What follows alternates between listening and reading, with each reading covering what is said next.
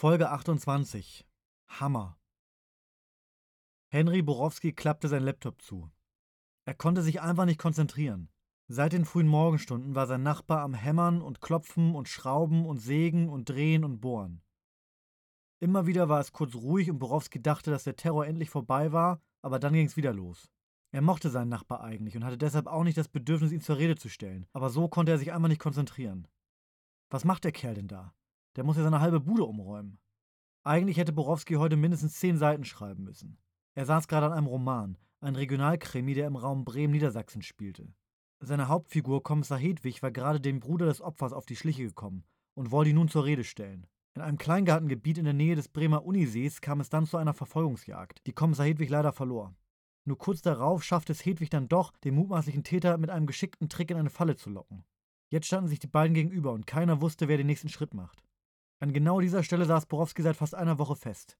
Ihm wollte einfach kein passendes Ende einfallen. Einfach Handschellen und ab dafür, das war ihm irgendwie zu plump und zu einfach. Er wollte was Cleveres, etwas Gewieftes, ein Ende, über das man noch lange nachdenken müsste. Aber wie sollte er sich bei dem Lärm denn konzentrieren? Er klappte seinen Laptop wieder auf. Der Nachbar war inzwischen wieder zum Hämmern übergegangen. Es klang fast so, als würde er seine ganze Wand mit Nägeln zupflastern. Borowski musste daran denken, dass er dem Nachbarn mal einen Hammer geliehen hatte. Vielleicht war es ja immer noch sein Hammer, mit dem der Nachbar da vor sich hinhämmerte. Das wäre ja noch schöner gewesen. Andererseits könnte Borowski dem Ganzen so ein schnelles Ende bereiten. Er müsste einfach nur rübergehen und den Nachbarn bitten, ihm seinen Hammer wiederzugeben. Dann wäre vielleicht endlich Ruhe und Borowski könnte seinen Roman fertig schreiben. Wieder hämmerte es an der Wand. Es war genau die Wand, an der Borowskis Schreibtisch stand. Der blinkende Cursor auf dem Display von Borowskis Laptop war nur wenige Zentimeter vom brutalen Hammerschlag auf die dünne Gipswand entfernt. Borowski stand auf, ging in den Flur und öffnete die Tür zu seinem Abstellraum. Entschlossen zog er den Werkzeugkoffer raus und wühlte nach dem Hammer. Er wollte ganz sicher sein, dass es auch wirklich sein Hammer ist, mit dem der Nachbar ihn an den Wahnsinn treibt. Dann hätte er zumindest einen triftigen Grund, dem Ganzen ein Ende zu setzen. Wie soll man sich denn so konzentrieren? Eigentlich mochte er seinen Nachbarn, aber irgendwann ist auch mal Schluss. Nacheinander wühlte er Schraubenzieher, Maßband, Tacker und Säge aus dem Koffer.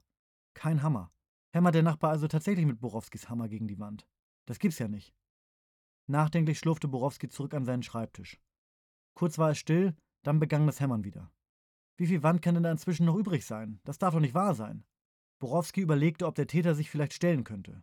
Also in seinem Buch. Ob der Täter in seinem Buch sich stellen könnte und dann, wenn Hedwig sich in Sicherheit wiegt, einfach abhauen könnte.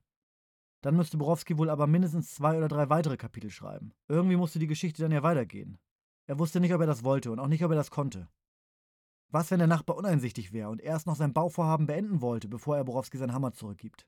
Da müsste Borowski noch weiter das Hämmern und Bohren und Klimpern und Schieben ertragen, würde sein Buch nicht fertig kriegen und hätte am Ende einen Hammer, den er eigentlich gar nicht braucht. Es hämmerte weiter.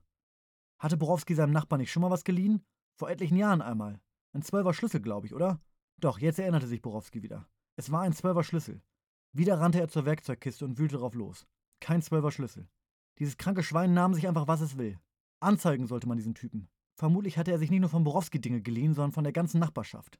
Vielleicht bohrte er gerade mit der Bohrmaschine von Meyers aus dem zweiten und sägte mit der Fuchsschwanzsäge vom Baumhaus aus dem vierten. Eigentlich konnte er seinen Nachbarn nie so richtig leiden. Er stand auf, ging den Hausflur runter und haute mit der flachen Hand gegen die Tür seines Nachbarn. Mit staubigem Gesicht öffnete der Nachbar lächelnd die Tür. Borowski griff nach dem Hammer und schlug seinem Nachbarn ins Gesicht. Erst einmal, dann zweimal, dann noch einmal. Der Nachbar ging zu Boden. Mit dem blutverschmierten Hammer ging Borowski zurück in seine Wohnung und legte ihn in seinen Werkzeugkoffer. Dann setzte er sich zurück an seinen Schreibtisch. Jetzt konnte er endlich seinen Roman zu Ende schreiben.